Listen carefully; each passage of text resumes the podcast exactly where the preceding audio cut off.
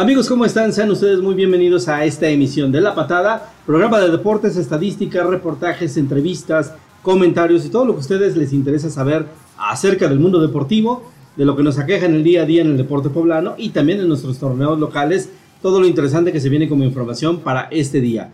Realmente yo les doy la más cordial bienvenida, soy David Martínez, su anfitrión, y es un gusto para mí estar con todos ustedes en esta, en esta emisión, en este programa, y pues obvio, traemos muchísima información, traemos cosas muy buenas, cosas muy numerosas, sorpresas para ustedes, y pues bueno, también este día quiero darle la más cordial bienvenida en estos micrófonos. Quiero darle la más cordial bienvenida. Oscar López, ¿cómo estás? Bienvenido. ¿Cómo están todos? Muy buenas tardes aquí con todo el entusiasmo como cada ocho días al frente, muy bien acompañado por mi amigo David. En esta ocasión no nos puede acompañar mi amigo Carlo de Obando. Estoy seguro que todas sus fans van a estar muy tristes de no Así poderlo escuchar ni ver, pero pues esperemos que en unos momentitos se pueda integrar con nosotros, ya que, pues como saben, antes que, antes que todos, antes de que comenta, comentaristas y facilitadores de información, Incorrecto. somos trabajadores orgullosamente de esta CFE. Entonces sus compromisos laborales ahorita lo tienen un poco retrasado. Así es. Yo creo que a lo mejor en, en el lugar de, de Carlo vamos a poner este. Vamos a poner algún muñeco amigo, algo, hay que traer una botarga. Hay ¿no? que traer o así como- muñequito, mira, le ponemos este Un- muñequito. ¿no? a un enuco, ponemos un enuco y lo- le ponemos barba con un marcador. Un enuco. Así para que, para que se vea el niño con barba, él. Pero si no, mientras vamos a poner a Segurín. A Segurín lo ponemos lugar. en su lugar, le pintamos una barbita para que Una sea barbita aquí, el, el fiel representante de nuestro, de nuestro queridísimo Carlos Carlo Dobando, con casco, Carlo con casco. el mismísimo nieto de, de la leyenda poblana. de La Obando. leyenda- ¿Cuál? Sí, no sé. ah, por el puente ¿No sabías de Obando. que es descendiente de, del, del puente de Bando? del, del puente de Obando, del creador de, de inclusive de No, los, no me sé la historia. amigo. de los Cuéntame la forjadores casi casi de la ciudad y del puente de Obando? Sí, yo sé que era un hacendado, ¿no? Sí, era un hacendado muy importante en Puebla que ayudó a que se a que se modernizara prácticamente la ciudad. Como teníamos el río del 5 de mayo, que en ese momento desconozco cómo se llamaba, pero era el río que actualmente Y él hizo el 5 de puente mayo. para. Él hizo el puente para que cruzara de la zona más acaudalada de Puebla, que es de la, digamos, de la, de la 3, 4, 7 sur, 11 sur. Toda esa era la parte, la parte, de- perdón, la parte más pobre de la ciudad. Y la parte más acaudalada de Puebla es lo que es la zona del barrio de la Luz, la zona del barrio del Alto, la zona del barrio, este, pues digamos, del barrio del Artista. Esa era la zona FICI entonces. Toda esa era la zona más acaudalada de Puebla. Entonces, lo que él logró junto con su familia de Obando, que ellos crearon uno de los primeros puentes para poder cruzar el río. Para que los campesinos que venían del lado de la 11 Sur, de Paso Bravo, de la, del área de Santiago, por ejemplo, pudieran ir a trabajar a las haciendas acaudaladas de las familias. Ah, perrín, ahora entiendo por qué. ¿Por qué la, La pinta de fresita de unidad habitacional. Ah, sí, Ahí está. claro, sí, Ah, dijo la vida. Ahí está. Entonces ellos, ellos fundaron este, prácticamente lo que es el escudo monumental que ahorita se encuentra en el puente de Bubas, en los, en los túneles. Ajá. Cuando tú accesas a los túneles, ahí se ve el escudo monumental de- del puente, realmente que es uno, uno hecho en cantera, parece, en piedra de En cantera. cantera, sí. Y realmente apenas la familia lo, lo pudo regresar a su instalación original, que es el puente de Obando. Wow, Y es prácticamente la historia, una historia general, la otra historia que a lo mejor se cuenta que, que uno de las familias de ellos este, asesinó a sus hijos en el río, en el río 5 de Mayo. Y es una leyenda urbana que se cuenta por ahí, por la zona del puente de Obando. Sí, pues sí, Carlito también tiene cara de persona peligrosa, ¿eh? Perdón, la peligrosa. Como que sí te infunde miedo cuando lo ves. Como que sí te, sí te Oye, tú infunde algo. podrías hacer un este programa también de historia de Puebla y leyendas, ¿eh? Ah, Muy sí, bien, claro sí, bien. realmente sí. Hay muchísima información que compartir y realmente pues tenemos el torneo de intersecciones. ¿Cómo vamos? Ha habido partidos, ha habido broncas, ha habido de Está muy todo. emocionante, muy emocionante, sobre todo en la mitad de la tabla, porque por ahí estamos tres, cuatro equipos que podemos, estamos en la raya de la cal- clasificación, porque recordemos que solo pasan a la siguiente ronda ocho equipos, a liguilla, Solo y ocho entonces, equipos. pues realmente los primeros cuatro lugares están definidos, prácticamente definidos, con el Senace en primer lugar, lo- Alemania en segundo, pero abajo en las posiciones 7, 8, 9, 10 y 11, pues esos cuatro equipos están peleando su clasificación en estos últimos tres partidos que nos restan. Solo nos Sí, quedan claro. tres partidos de jornada este, De jornada regular. normal, jornada regular. Entonces estos tres equipos que son Portugal, Foquitos, Hijos de Rey y Unidad y Luz se están jugando la clasificación en estos partidos que vienen. Yo creo que todos quieren clasificar.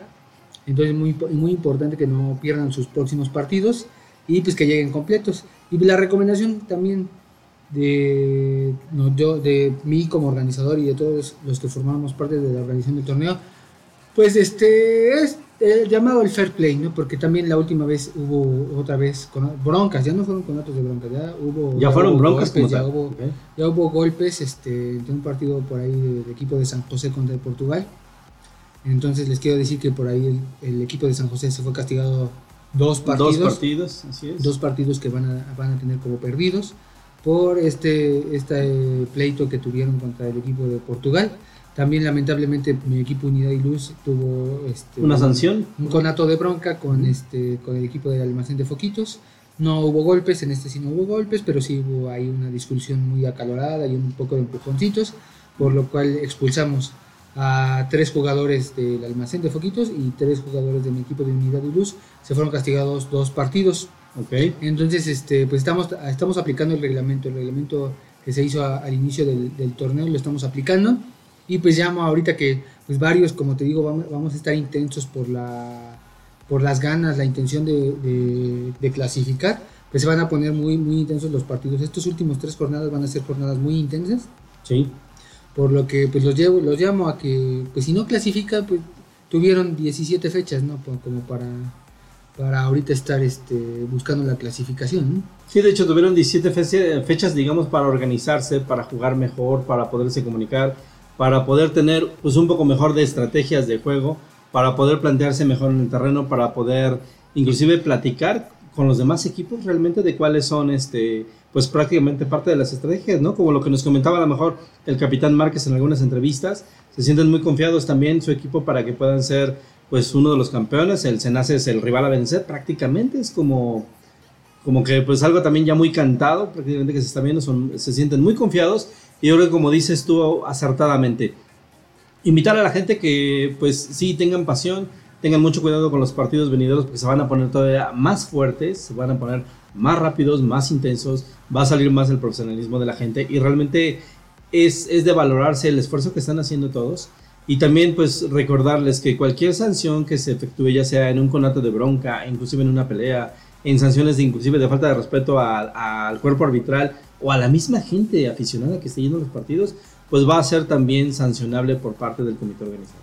No, y sabes que también porque se va a poner así muy intenso, porque todos van a querer mostrar su mejor, su mejor fútbol. Sí, claro. Porque pues ya vamos a saltar, vamos a tratar de saltar de, lo interno al torneo estatal de, de, trabajadores que está organizando la CTM.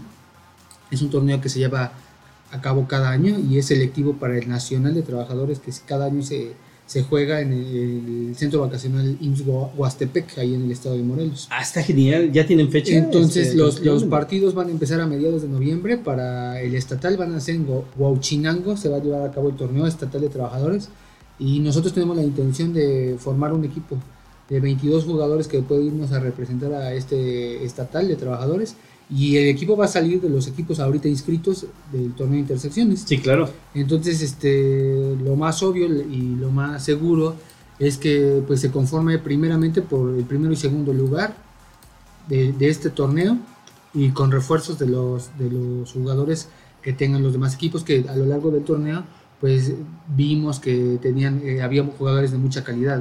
Aquí hay que entender que el torneo de trabajadores del estatal es exclusivamente para trabajadores y no como ahorita lo estamos haciendo nosotros, que estamos metiendo a hijos, ¿no? Sí, claro. Entonces ahorita son puros, puros trabajadores con credencial, con papeleta de pago. Sí, gente que esté completamente certificada y su acreditación como tal porque, de la propia Pues no los pueden protestar en el, en el estatal, porque participan equipos como los de la Volkswagen, como los del CENTE, como la misma CTM, este, una empresa que se llama BASF entonces, este, sí se pone muy interesante el torneo y muy competitivo el, torneo estatal, que este año se va a llevar en Gauchinango, a partir de mediados de junio.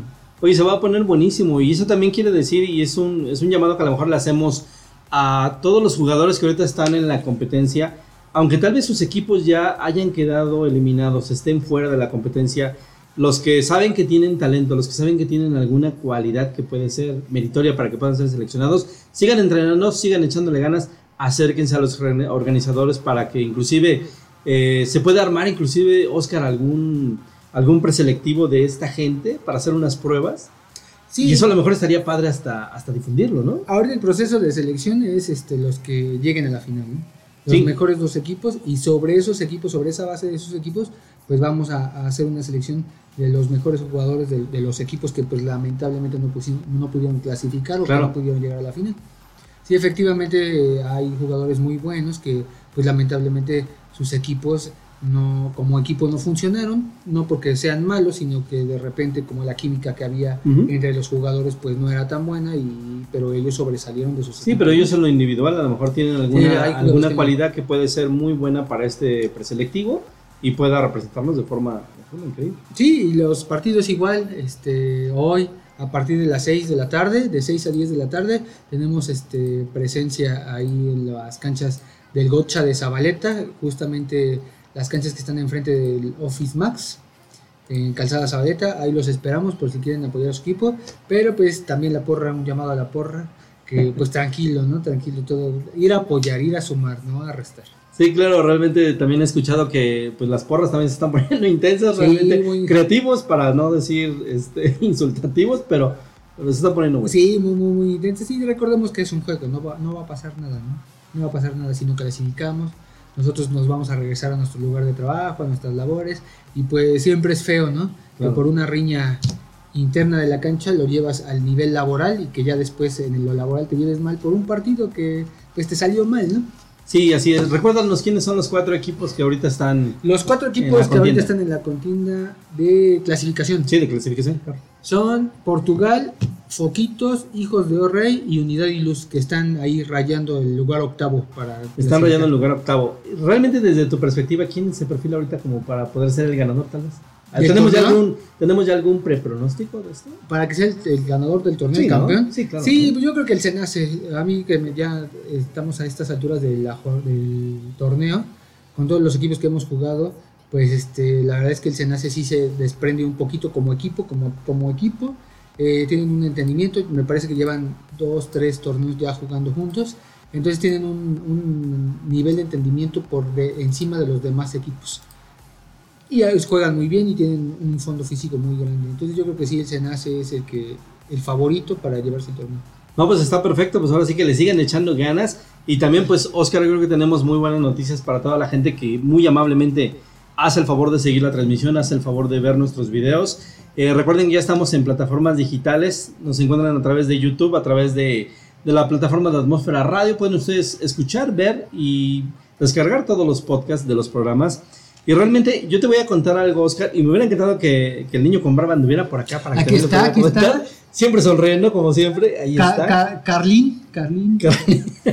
Carlín.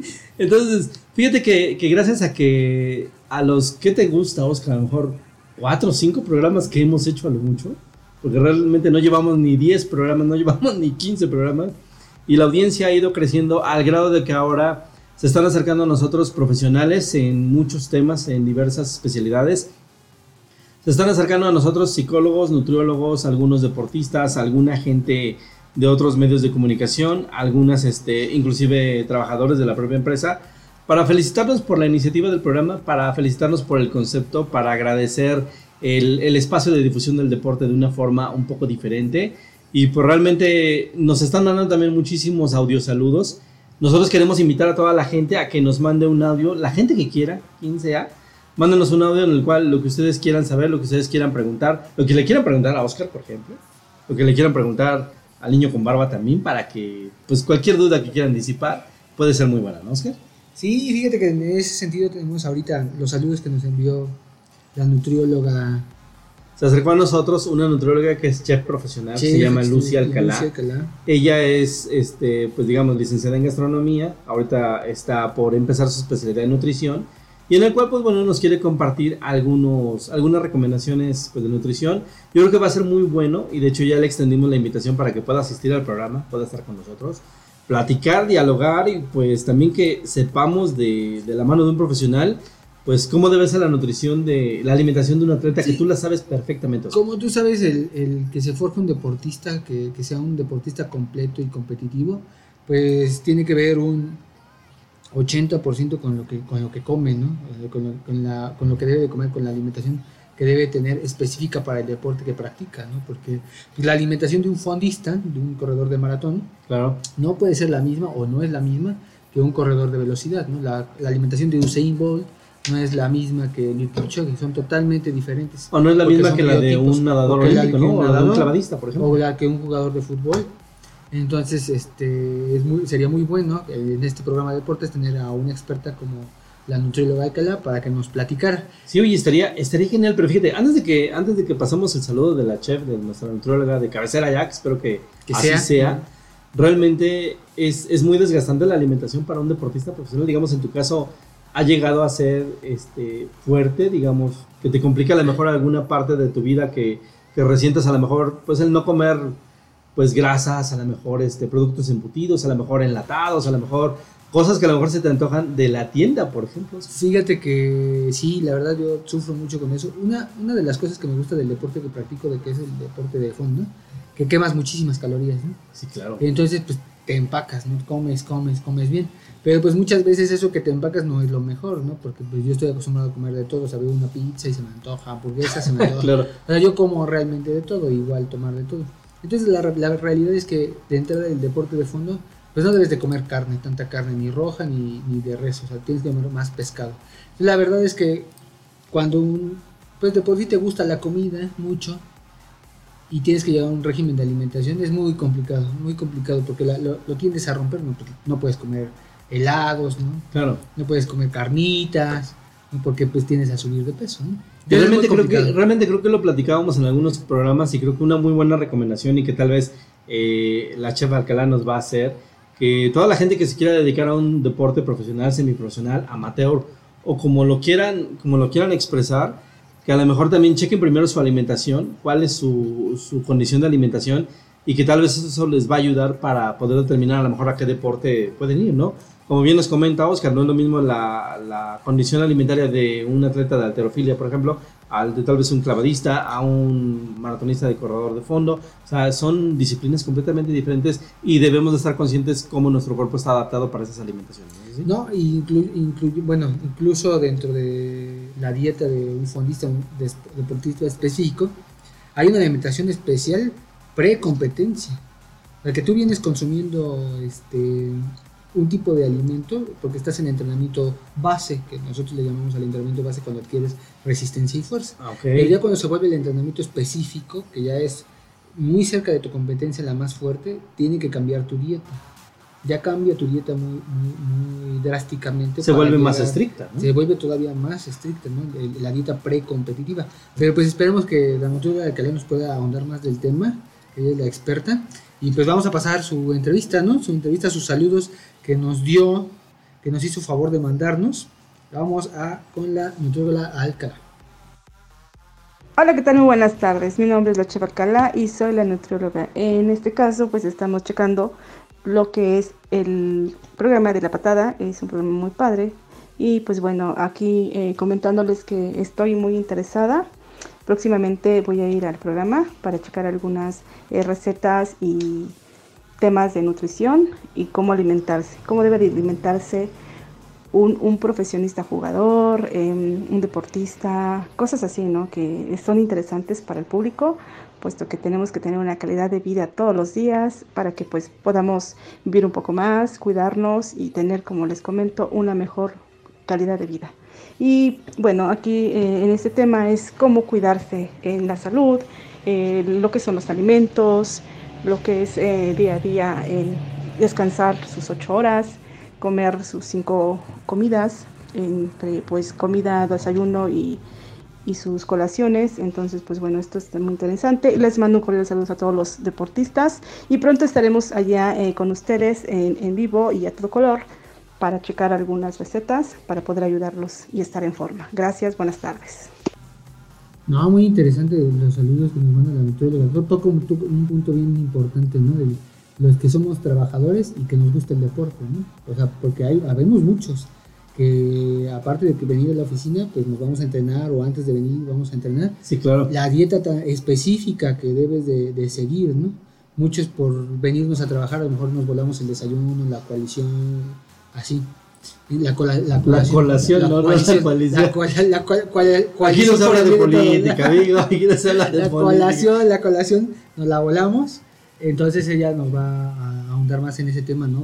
De muchos de los compañeros que nos gusta el deporte, ¿no? También. Claro, de hecho, pues muchísimas gracias a la chef Lucy Alcalá, muchísimas gracias. Esperamos que pronto pueda estar en una de las emisiones de La Patada y poder compartirnos todo lo que sabe. Fíjate que a mí me sorprende mucho que diga que son cinco comidas al día. Y son las tres Yo me había las quedado que nada más eran tres y tal vez a lo mejor una botana o lo que le llaman la colación. Yo me quedé con eso, que a lo mejor eran tal vez tres y media, no, no cinco. Cuarto para las cuatro. Cuando- No, yo, yo por lo que sé, que nos va a decir más ella, es para activar tu sistema metabólico. O sea, comes poco y repetido para que tu sistema metabólico se active. Ok, se active porque si, si comes mucho una vez o dos veces, pues se, se aletarga tu sistema metabólico y entonces tu cuerpo trata de hacer reservas para que pueda aguantar hasta la próxima vez que le vas a dar de comer. Ok, por eso nosotros nos alimentamos muy sanamente por acá. Realmente tenemos. Nos va a regañar la nutrióloga. nos va a regañar la cheva Alcalá, realmente va a decir que aquí estamos. que están y ¿qué que estamos comiendo, que realmente es, es pues, parte de parte de la infraestructura que tenemos aquí en el programa de La Patada para todos ustedes. Y pues realmente, Oscar, también pasando en otras noticias también muy importantes, muy sobresalientes acerca del deporte mundial, pues tenemos también el caso de Laura Esther Galván, que también realmente, pues no es que haya polémica, ves que ha habido mucha polémica ahorita con muchos atletas, deportistas, con personajes de alto rendimiento, también pues con parte de la CONADA, también que ha habido muchos problemas, pero bueno, a lo mejor no nos vamos a meter en ese tema porque como bien me lo decías hace, hace un par de horas, es un tema que ya se politizó, es un tema muy político, es un tema un poquito más del, del toma y daca entre las propias autoridades del deporte, pero realmente el caso de Laura Esther Galván, todo lo que ha logrado, todo lo que viene logrando, eh, toda, la, toda la incertidumbre que a lo mejor se maneja en su carrera después de las competencias de Tokio, pues realmente es, es como que también de platicarse, ¿no? De cómo es la perspectiva posterior de un, de un atleta olímpico, después de que gana preseas, después de que gana reconocimientos, ¿qué es lo que sigue para ellos? Es lo que yo alguna vez también te llegaba a preguntar en alguna entrevista. Después de que tú compites, después de que tú ganas competencias, después de que ya es continuo, que tú vas ganando, ¿cuál es la mira siguiente? Debe de haber un objetivo siguiente, ¿no? Debe de haber inclusive hasta una preparación mental para saber si puedes continuar en ese ramo o tal vez a lo mejor ya es la opción cambiar de, de ideología, ¿no?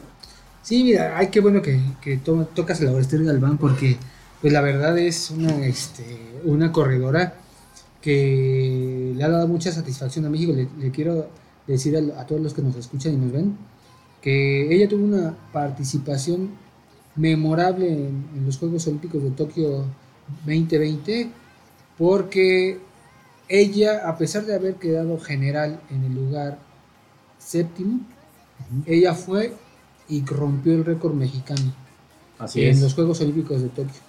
Y entonces a lo mejor los que nos escuchan dicen, ah, pero quedó séptimo. Pero ir y dar la mejor marca de tu vida y la mejor marca de tu país en un evento tan importante como son los Juegos Olímpicos, para mí es algo, y para mí, para todos los que nos gusta este deporte, es algo meritorio porque nadie antes de ella había corrido tan rápido como ella en los Juegos Olímpicos. Sí, de hecho fue la competencia de 5000 metros. Ninguna mexicana antes, antes de ella había corrido como tan rápido como lo hizo en esa competencia. En la historia es el récord mexicano en, en Tokio 2020. Y es muy complicado a llegar a tu mejor forma en el evento en el evento sede. Puedes decir, no, pero le ganaron las kenianas, le ganaron... Pero hay que fijarnos en lo, en lo de nosotros. ¿no? Sí, O sea, claro. Ya hubo un avance, ya se rompió una barrera. Ella fue a correr a Tokio 14 minutos con 51 segundos. Ujú, fue, así fue, fue el récord que, que implantó en Tokio. En 5000 metros en 5000 femenil. metros femenil. Y con la noticia de que el mes pasado, en mayo, del mes pasado, en abril, este rompe nuevamente el récord mexicano, su propio récord que hizo Sí. en Tokio 2020, seis meses atrás, lo vuelve a romper en un encuentro en Estados Unidos que se realizó este, en el mes de abril, corriendo una marca de 14 minutos con 49 segundos. Para Oye, los, Es una gran diferencia. pues son dos segundos. Si no, aún así es una gran diferencia. Te puedo decir que la, la anterior marca que era de Adriana Fernández, una corredora ya, este, ya retirada, eh, tenía eh, sobre 14.50 14.55 tenía Ujú. a- Adriana, Adriana Fernández. Y fue un récord que duró mucho, dur- duró casi una década. Entonces viene la Gacela de Guanajuato y Así lo rompe. Y no, no, lo rompe, lo rompe en Juegos Olímpicos a la hora que tenía que correr. Te, voy, te puedo decir que por qué es tan importante. El, caso de Arturo Barrios. Arturo Barrios rompió el récord mundial en 1981 en Alemania. Y entonces llega a los Juegos de Barcelona como el gran favorito, porque una- un, un año antes lo había roto. Llega como el gran favorito, pues nadie le había ganado, era el campeón, campeón del mundo y récord mundial. Y entonces en los Juegos Olímpicos de Barcelona, Barcelona 92, este, queda quinto. Y entonces, pues, efectivamente te digo que lo, importante que es llegar bien en el mejor momento en la, en la competencia.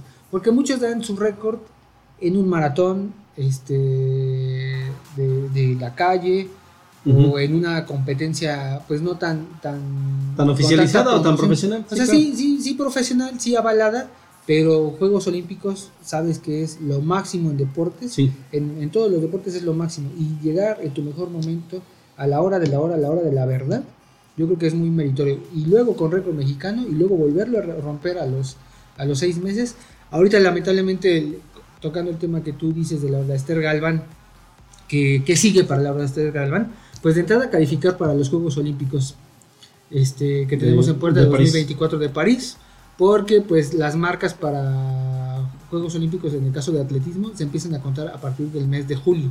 Tú A tienes que dar las de mar- la, la marca en una competencia oficial avalada por la Federación Internacional de Atletismo a partir del 1 de julio. Ok. Entonces, Laureste Graval con, este, con esta marca puede ir, pero la tiene que repetir después de julio. Ahorita lo, lo más importante es que con esta marca clasifica para Mundial de Atletismo y también clasifica, clasificó para los Jue- Juegos Centroamericanos que van a ser en, el- en San Salvador.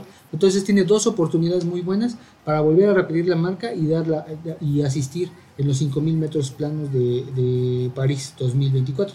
Ya después de eso, yo creo que la, Laurester Galván va a pensar en subirse de prueba porque es, es la, el camino de un corredor, es ir de menos distancia a más distancia.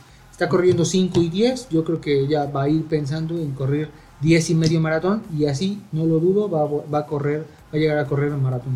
Oye, pero en este caso, en, en las competencias internacionales, profesionales como las que también tú realizas, cuando tú, cuando tú ya llevas, cuando tú ya llevas una marca o ya rompiste una marca y la vuelves a romper otra vez, en tu siguiente competencia, en la mente llevas romper esa marca otra vez.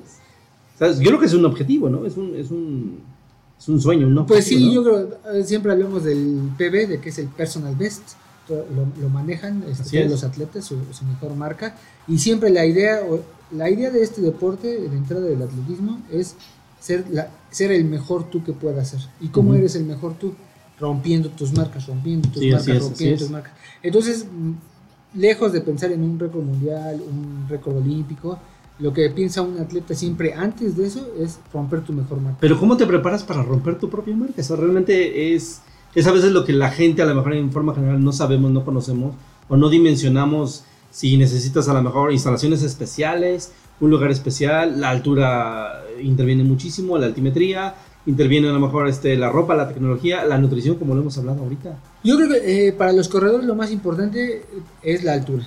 O sea, ir a un, a, un, a un circuito, a una ruta, a una pista que se encuentre en una buena altura, en una- con un clima favorable, para que tú puedas correr, correr más rápido de lo que tenías tu mejor marca. No, en este caso, yo creo que Laura Esther Galván, que viene de correr de- en Estados Unidos a hacer su mejor marca, va a buscar una... En San Salvador va a ser un poco complicado porque va, es más alta, pero va a buscar una competencia oficial en la cual la altura se preste para que ella pueda dar una mejor marca. Oye, y otra pregunta, ahorita que, que se está suscitando toda la, la parte de la contingencia por el volcán Popocatépetl, por la exhalación de ceniza y por todo esto, ¿cómo es la preparación de un atleta profesional? O sea, realmente ya no puedes tal vez hacerlo al aire libre, tienes que hacerlo en ambientes controlados, a lo mejor tienes que cambiar el régimen de ese entrenamiento.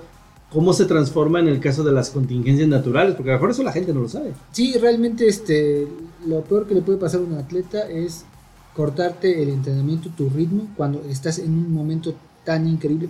En el caso de Laurester Galván, Ujú. que yo no creo que ella tenga ese problema porque pues puede ir a otro estado, Ir a otra ciudad, a otro estado, otro claro. estado, sí. Este, pero cuando estás en un momento así, tan, tan bueno como el que estás participando, lo peor que puede hacer es cortarle el ritmo.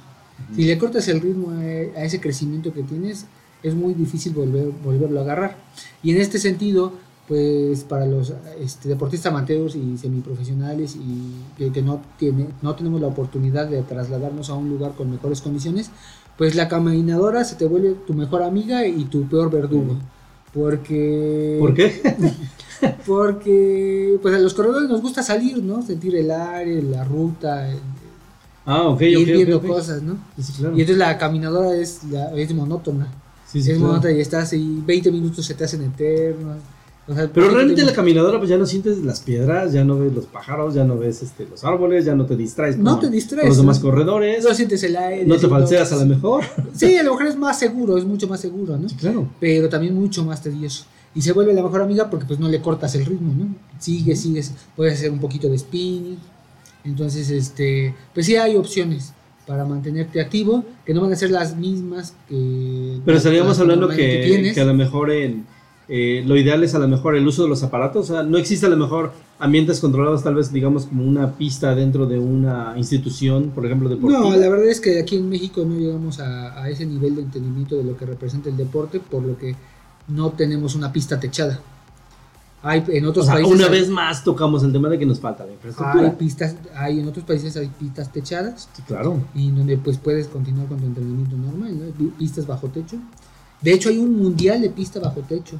¿En Hay dónde? Un mundial, no, no, o sea, dependiendo de la sede. No, no, pero digo, se ha celebrado ya en algunos países. Sí, ¿no? sí, En se ha celebrado en Alemania, en Alemania, ha sido Ok. Inglaterra, en Estados Unidos, ha tenido su, su mundial de pista bajo techo y se manejan otros récords, son más rápidos porque no interviene la velocidad del aire, ¿no? No hay velocidad del aire. Entonces, no sé si te has dado cuenta de las competencias de velocidad, cuando corren tienen menos 0.1 metros este, de aire en contra, Sí, metros es. por segundo Sí, o es. más 0.1. Entonces ya las condiciones del aire empiezan, de la, la resistencia con el, con el viento, empiezan a, a jugar un factor importante en récords y en este... Es donde, a veces, es donde a veces dicen en ciertos deportes, por ejemplo, todos los, los atletas que se dedican a hacer ciclismo de velocidad, por ejemplo, en ambiente controlado, que son canchas, Son vel- velódromos. se velódromos, velódromos. gracias. Yo les llamaba galgódromos, ¿sabes? Realmente, eso es para los, para Sí, los, para perros, los perros. ¿no? No, es- esto es para el- ciclismo en pista es velódromo. Inclusive aquí en Puebla tenemos un velódromo. Sí, el velódromo uno. que está ubicado ahí en, la, en el periférico ecológico, Así es, así más es. o menos este, entre la salida de la UTLA, es, es, es Cuautlancingo todavía. ¿no? Cuautlancingo, creo que sí. Cuatro Caminos se llama el- ahí tenemos el velódromo de Puebla y este fue un velódromo que fue construido para cuando Puebla fue sede de los de la Olimpiada Juvenil. Así De- es. de Juvenil. Y solamente ha pasado creo que una sola vez, ¿no? Porque ya no ha regresado la Olimpiada Juvenil, por lo menos a esa... la, la última Olimpiada. Juvenil que fue en Puebla fue en 2007. Ya muchísimo tiempo. En 2007 fue la última Olimpiada. Es como si fuera un mundial de fútbol cada cuatro años y Pues es que se tiene que repartir entre los demás estados. entre las demás sedes. Sí, las- Sí, pero bueno, a lo que quería retomar con el, con el tema parte de la velocidad y parte de lo que se refería Oscar para la gente que nos escucha que a lo mejor no está muy inmiscuida en el deporte, pues la parte de la de poner la resistencia hacia lo que es el, el aire en un ambiente abierto, en un ambiente controlado, pues les pasa mucho a los a la gente que se dedica a hacer este eh, velocidades en bicicleta, a los corredores, a los atletas. Y realmente es donde, donde surge una teoría que dicen, yo no la, yo no la, la pongo, la he escuchado donde dicen que si los atletas tienen mayor masa, tienen mayor resistencia al aire. ¿Es cierto eso? O sea, prácticamente en español, si un atleta está más gordo, obvio, va, a poner más resistencia al viento y va a correr menos rápido, ¿no? Sí, pero ahí tratas de buscar un equilibrio de este de resistencia contra potencia, porque un, un, atleta grande, por ejemplo, en el caso de Usain Bolt que vuelvo a tocar, que físicamente no era, según lo- los expertos y los científicos, no era apto para, para correr los 100 metros por su altura, él Ujú. mide 2.10. Entonces se suponía que el, el cuerpo ideal tendría que estar entre 1.80 y 1.90 por la misma resistencia de aire y por la por la capacidad de aceleración al inicio de la carrera. Es, es más difícil mover un cuerpo grande, acelerarlo, que un cuerpo más ligero. Sí, es como en el caso de los vehículos, ¿no? Recordemos que cuando los vehículos avanzan y llevan ya una cierta velocidad, tiende a aumentar su masa, tiende a aumentar su peso inclusive. Pero también lo que te da un músculo fuerte, un músculo grueso, te da potencia. Claro. Entonces, este, hay que buscar el balance entre un músculo que sea ligero pero potente para que se pueda mover más rápido. ¿no? En el caso de los velocistas, sí, efectivamente, la resistencia de aire juega un papel importante, pero cuando la potencia del músculo puede con esa resistencia, porque es un músculo fuerte, pues le, le gana la resistencia. Oye, ¿aplican los análisis y estudios de túneles de aire para atletas deportivos? No solamente para vehículos y para... Para la bicicleta, Sí. para los ciclistas. Nada más para los Sí, para los ciclistas. ¿Por qué no lo aplican para maratonistas? No sé, por ejemplo, para velocistas. Lo que pasa es que en el maratón este, hay otras mm, resistencias más grandes que debes de llevarlo a lo largo de la carrera eh, por más tiempo. Por ejemplo, ¿cuál? Eh, la intensidad de la pisada, la zancada, la zancada que sea más amplia. Realmente el, el que tú vayas más lento o más despacio tiene que ver con un tema de fortaleza de la zancada. Porque muchas veces llevas la misma frecuencia de la zancada, pero no la misma amplitud. Y entonces ese es un tema de falta de fuerza, de Ok. que se te acaba la fuerza. Entonces tienes que mantener la misma amplitud de la zancada con las mismas este, revoluciones por minuto este, durante un tiempo de dos horas. Y realmente las velocidades que maneja un maratonista eh, a lo largo de, un- de la carrera no son tan grandes ni representan tanta resistencia con el aire como las de un ciclista. Ok. Por ejemplo, en el, en el ciclismo muchas veces el drafting, que es cuando tú te pones atrás del, cicli- del ciclista que va en punta, te va cubriendo el aire, porque eso te ayuda muchísimo. Sí, claro, sí, sí. está, en muchas competencias está prohibido. Y en el atletismo no, no, no, no ves que esté tan prohibido el drafting, que te vayas justo atrás del, del corredor, no es porque eh, la resistencia del viento no representa. Obviamente cuando las condiciones son de velocidades del viento de 40 a 60 o más kilómetros por hora en contra, sí empieza a, a ser un factor muy importante, ¿no? Ah, Pero en un ambiente, digamos, ideal de velocidades del viento de 30 para abajo, no representa así una, una ventaja muy grande. Fíjate que ahorita tocas un tema muy importante y era una, y era- o sea que son preguntas que van saliendo, son preguntas que, que la misma gente tiene, por ejemplo, todos los atletas, todos los competidores profesionales, todos los atletas de alto rendimiento, obvio tienen su entrenamiento, su nutrición, la parte psicológica y demás. ¿Qué hay de la parte del conocimiento? O sea, los datos que tú nos estás dando ahorita y los que siempre nos has venido dando desde el primer programa son datos de conocimiento que a lo mejor creo que no cualquier grupo deportivo, no cualquier asociación, no cualquier federación te los da. ¿Cómo, ¿Cómo influye esto realmente en el entrenamiento de, de los deportistas? Y me refiero, por ejemplo, en el grupo de guepardos, por ejemplo. A lo mejor es importante el adiestramiento físico, la condición física, la nutrición, la salud, la psicología. Pero ¿qué hay de la parte del conocimiento? ¿Comparten también esos conocimientos con, con los atletas a los que entrenan, por ejemplo, en guepardos? ¿Lo hacen? Sí, claro, mira, lo que pasa es que... Porque no este, todos lo hacen, Oscar. No todos lo comparten. Lo que pasa es que es, este, va por etapas. O sea, el, el, el que le vayas diciendo, el tema que tocábamos la otra vez, que le dije a, a Carlos. O sea, no porque tú te pongas los tenis de Eliud Kipchoge, tú vas a correr como él. Ah, Entonces, claro, sí. vas a hacer una inversión de 5 mil pesos que todavía no estás listo para sacarle jugo. O sea, los tenis son buenos, sí, pero tu, tu cuerpo no está listo todavía para llevar esos tenis. Y muchas veces hasta te puedes lastimar porque son tenis que te obligan a correr con el metatarso, te obligan a correr más con el metatarso, es decir, de punta. Entonces, cuando tú no tienes fortalecidas las pantorrillas, te puedes hasta lastimar. Entonces, cuando empiezas a correr, realmente necesitas unos tenis no tan, no tan caros ni con tanta tecnología, porque no la vas a aprovechar. Ok, ok. Entonces, así como va creciendo el atleta, le dices, ah, ahora tienes que hacer esto. Y ahora que ya estés en un nuevo nivel, ahora hay que invertirle para esto. Es como en el ciclismo. Sí, sí, Empiezas claro. con una bici, ¿Sí? una bici no- con no tanta Con una tecnología. lechera, ¿no? No, con una bici que, que te sirva para, para entender. Y como van pasando las competencias, le vas invirtiendo en una bicicleta mejor, una bicicleta Sí. mejor. Porque así ya le vas a sacar jugo, no importa. O inclusive la vas modificando, ¿no? Desde los, desde los cuadros a lo mejor de acero a los cuadros de fibra de carbono, a los cuadros de aluminio, por ejemplo, Sí, que son muy pesados. No importa que tengas una de fibra de carbono de 100 mil pesos y pues realmente no te aguantas una vuelta de 3 kilómetros en el parque ecológico. Sí, no le claro. vas a, no o sea, puedes tener lo mejor. Entonces te digo, ese, ese tipo de conocimientos por etapas para que lo vayas tú, tú absorbiendo. Pero me refiero a ese tipo de conocimientos, muy pocos grupos organizadores o grupos de deportes te lo comparten. Casi nadie lo hace. Hasta donde yo lo tengo entendido, por ejemplo, en el torneo de intersecciones, por ejemplo, eh, a lo mejor no es lo mismo que tú juegues tal vez con, con zapato, con tachones ya este, este, integrados, que a lo mejor tachones intercambiables o tachones de aluminio, que ya están prohibidos desde hace muchos años. Pero bueno, cuando empezó la moda de los tachones de aluminio, todo el mundo queríamos comprarlos, todo el mundo los usamos. Pero muchos empezaban a lesionar los pies porque el tachón, al ser de aluminio, ejerce mucha más presión en tu pie y te lastima. Y es lo que nadie entendió. Y fue un conocimiento que no se dio a nadie. O sea, nadie supo por qué pasaba eso. Pues nada más la tecnología de los tenis. Cuando eres pronador, ¿Qué es pronador? Perdón. que Dis- pisas, disculpe usted la que ignorancia. pisas este, muy para adentro, ¿no? O sea, que tienes a lo mejor el pie plano. ¿Es el pie plano? Ajá. Pronador. Este. Necesitas un tipo de tenis con un arco más amplio, ¿no? Ok, sí, sí, sí. O si pisas, tienes la pisada de lado, necesitas otro tipo Hacia de afuera, tenis. por ejemplo. Y hay, hay pisada plana, hay pisada que no, el tenis es, es plano. Entonces, este, igual, la marca del tenis no es lo mismo ponerte un New Balance que ponerte un Nike o ponerte un Asics o ponerte un este, Brooks. O sea, todo- todos los, los tenis tienen su forma que, que se adapta a cada corredor, a cada pisada de corredor. ¿no? A mí en lo particular, pues yo no, a mí no me gustan los New Balance ni los Adidas. Ok. ¿Pero por qué? muchos- ¿Por la marca? ¿Por la, Ah, yo lo siento la muy aerodinámica suaves. del, del propio No, yo lo siento muy, muy suaves, demasiado acolchonada la, la, este, la suela. Ok. Entonces sí, sí hay que buscar, sí hay que buscar el tenis y la marca que mejor te acomode.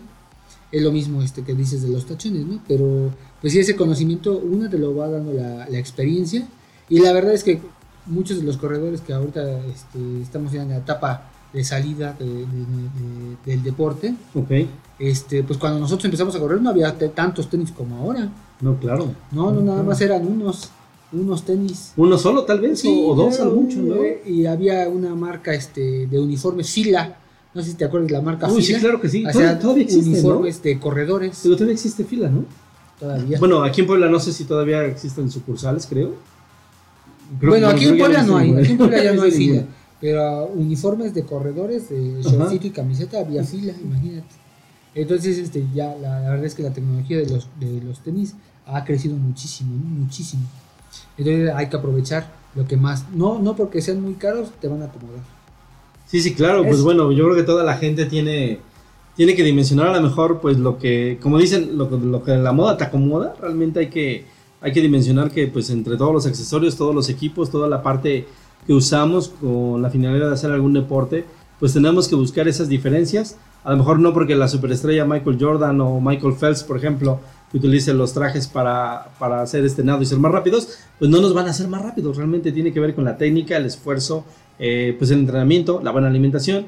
Por ejemplo, ahorita que decías este, la, parte, la parte de los zapatos, eh, cuando venga la Chef Lucy, de, ese- de hecho le vamos a preguntar, porque ella se dedica a dar asesorías en nutrición en los colegios para los niños y poder determinar el tipo de plantillas que requieren para el mejor este calzado de los niños. Realmente, aún me, me queda un poco de duda esa parte de, de qué tiene que ver la nutrición con, con el diseño de las plantillas ortopédicas para los niños. Realmente nunca lo había escuchado en ese sentido. Lo había escuchado creo que por tenores por separado, pero a lo mejor, como ella a veces me lo ha comentado, tiene tanta relación la nutrición para que un niño tenga una buena formación en sus piecitos o una malformación después, creo que sí tiene mucho que ver. Sí, pues nada más la falta de hierro, ¿no? Puede, puede provocar este, deformaciones, ¿no? Sí, claro, creo que es muy importante. Sí, que, que venga a explicarnos, ¿no? Sí, por lo menos que venga, que venga a explicarnos. Y pues bueno, tenemos otros temas en cuestión de deporte. Y pues bueno, es obligado, señoras, señores, amigos, amigas, que tengamos que hablar de la liguilla del torneo de Liga MX del Clausura 2023.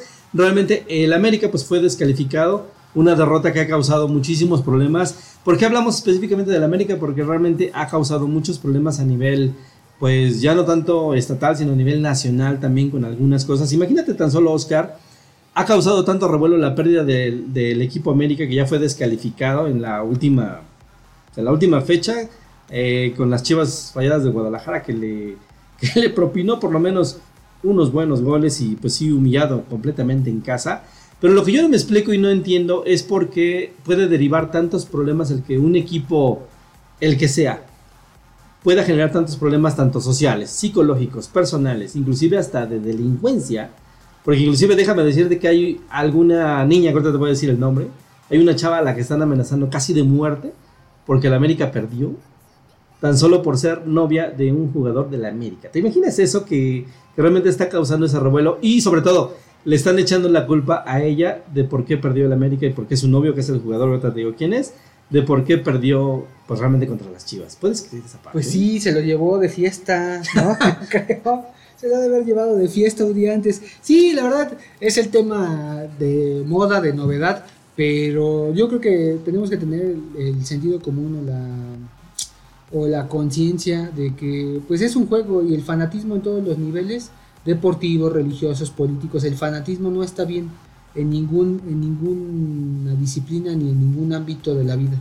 El fanatismo de llevarlo tanto a tal grado de quererle hacer daño a alguien porque tu equipo no ganó. Hasta inclusive pasar al, al sector social como que ya es... Sí, eso, Es eso, no, problema, ¿no? eso no está, eso habla de, de que este pues no somos somos malos perdedores. Entiendo, yo vi el partido, yo lo, yo lo vi el partido y la verdad es que yo no entiendo cómo un partido que tienes en las manos Se te va- tenías- se te va de las se te manos. vaya, no, y no se te vaya, que te vaya de tal forma, de tal forma tan pues tan que Tan inocente tal vez. quisieras, hasta yo siento que querían perder.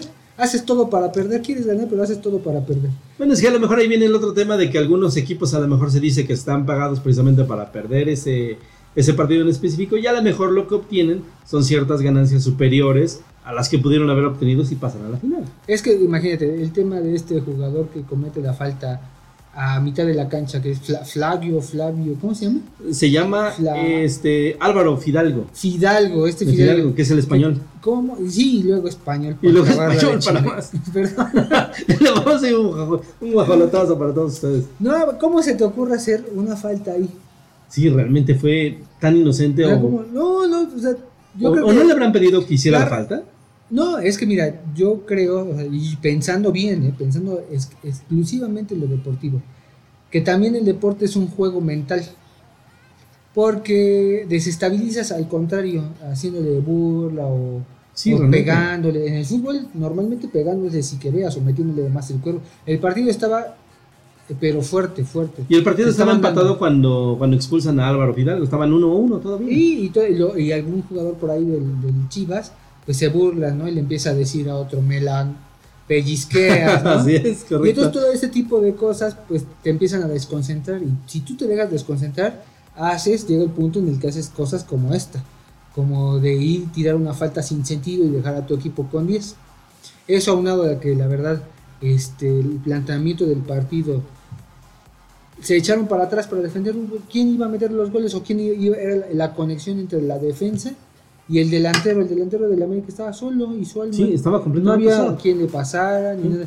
Terminó jugando el América con seis jugadores que llevaban de dos a cuatro partidos sin haber jugado, o sea, no llevaban la continuidad. Y realmente lo que hizo el América ya casi todo el resto del partido que jugaba más a la defensa que a la ofensiva, realmente. Uno de ellos, Jonathan Dos Santos. Sí, así es. Jonathan Dos Santos veía así como pasaba el balón, como pasaba, ni defendía, ni atacaba, era un espectador más, era un jugador menos. El América no tenía 10, tenía 9, porque Jonathan, en el último gol, él y este Sí, y la Jun Y la Joan, sí. se quedaron viendo, igual se convirtieron nueve jugadores porque ellos estaban viendo cómo jugaban las chivas. Entonces, pues sí, la verdad es que ahorita también está en tendencia la, la canción de las chivas, la de Te deseo lo mejor. No la he escuchado, No, te la, la la- voy a la voy a conseguir poner. para que la podamos poner en el Yo la programa. voy a poner ahorita. Ah, perfecto, La digo, para que toda la gente la pueda, la pueda conocer, mi, la pueda mi escuchar. amigo, ¿cómo es? Gerardo Ortiz. Gerardo Ortiz es el que la, Te el que deseo grabó. lo mejor. Se, se supone que es la, la canción de este Hoy la adaptación de la. de las chivas. Dedicada para todos mis amigos chivas, se las dedicamos en este momento Dedicadísima para todo el rebaño sagrado. de sus amigos de la patada. De la patada, obviamente, para ustedes. Le deseamos lo mejor a la América, ¿Cómo crees? pero en su casa que la vean la final. Canción de las chivas. Se supone que toda esta canción festejaron el título de 2017. ¿Cómo crees? Toda esta canción sí, se la sí. ponen, se la ponen regularmente en los, en los entrenamientos para calentar. Pues ya onda aquí, este,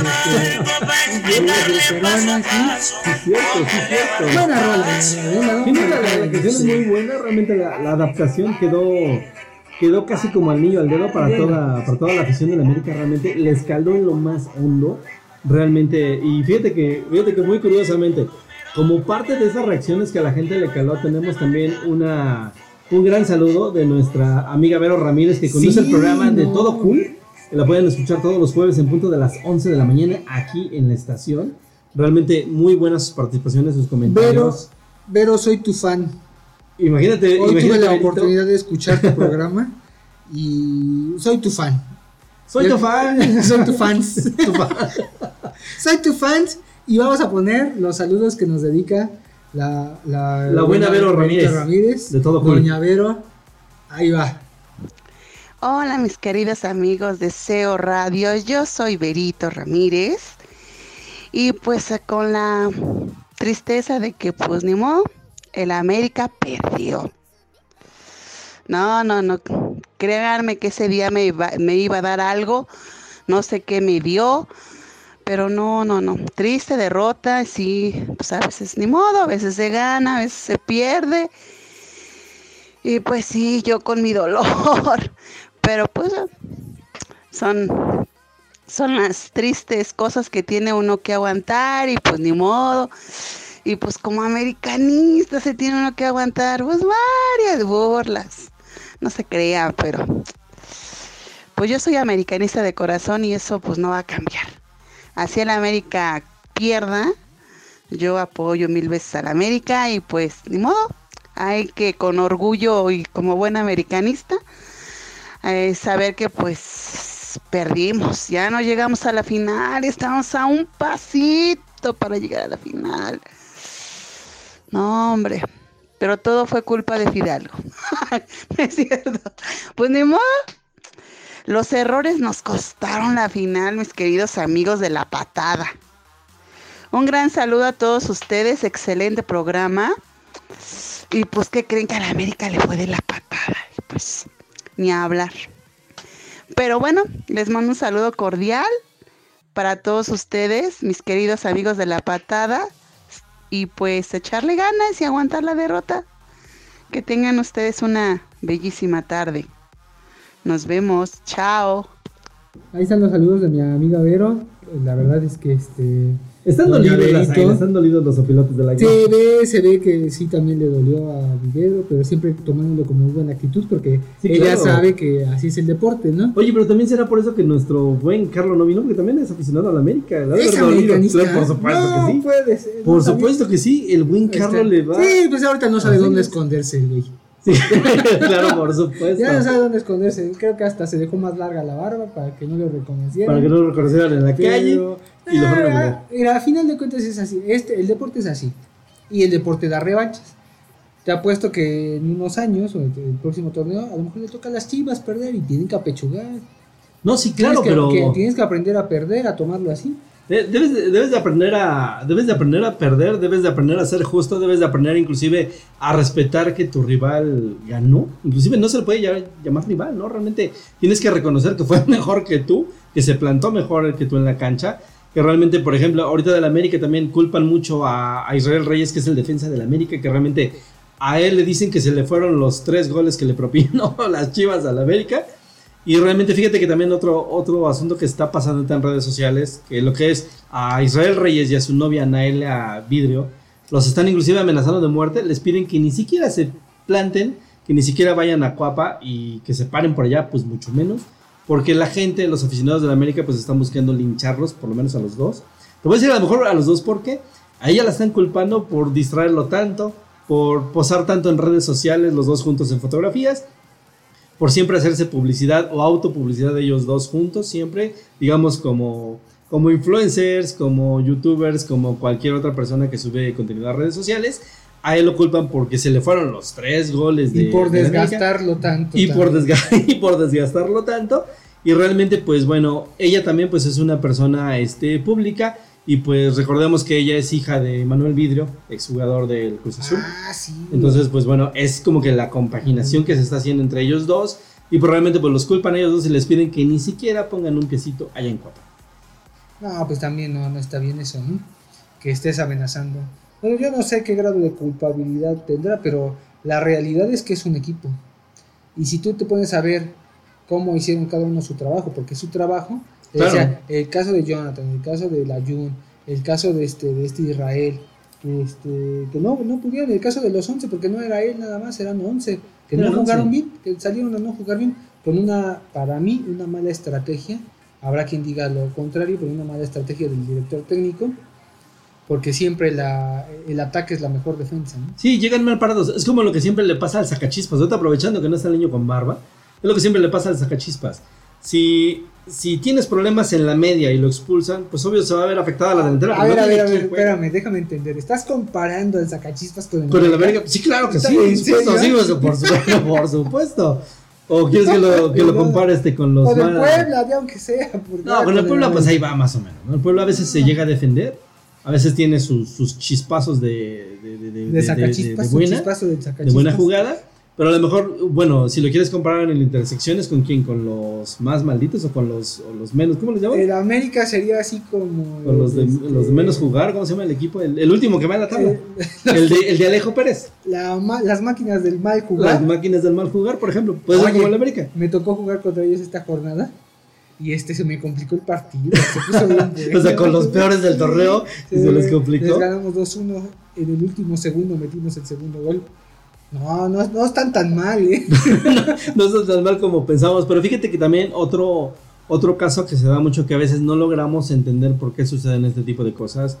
Cuando un equipo no trasciende y no llega a la, a la final de un torneo, ¿por qué se ven afectados tantas cosas? Tanto jugadores, tanto la parte social, la parte deportiva, inclusive la parte de patrocinadores. Hay patrocinadores que a veces deciden dejar de patrocinar a ciertos equipos por no haber avanzados. En este caso, pues obvio Televisa no va a quitar nada de eso porque obvio es el equipo de casa, pierda o gane, da muchos dividendos en cada partido. Pero en este caso, por ejemplo, en el caso de Fernando Ortiz, que es el director técnico, ya dio su renuncia, pidió disculpas pues nacionales a todos los jugadores del América, a toda la afición. En nombre de todos los directores En nombre de todos, diría Carlos, en nombre de todos los jugadores del América, pidió, pidió disculpas, ya dio completamente su renuncia, pero también él ya lo considera como un ciclo cerrado con la institución, no lo van a volver a recontratar.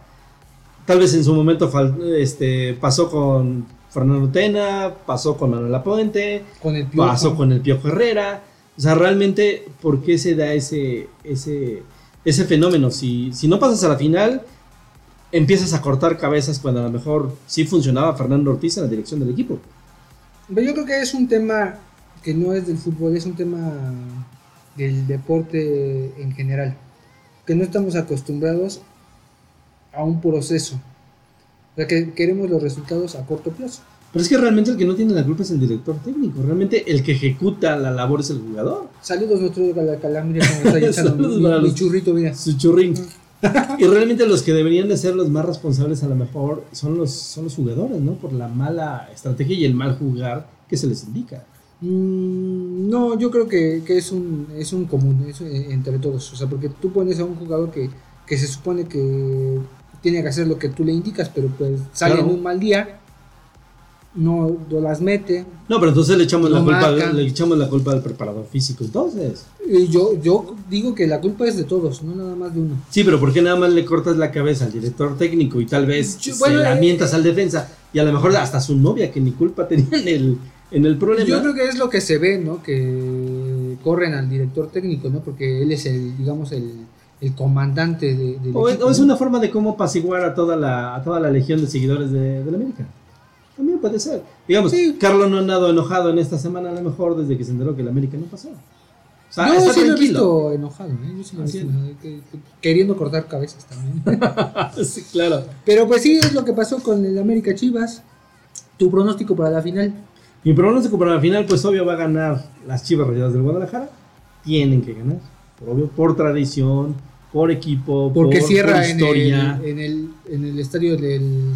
¿Qué se llama? Arcon. Acon, Acon, ¿no? En el estadio Akron, creo, pero De Chivas. de Chivas, de Chivas realmente.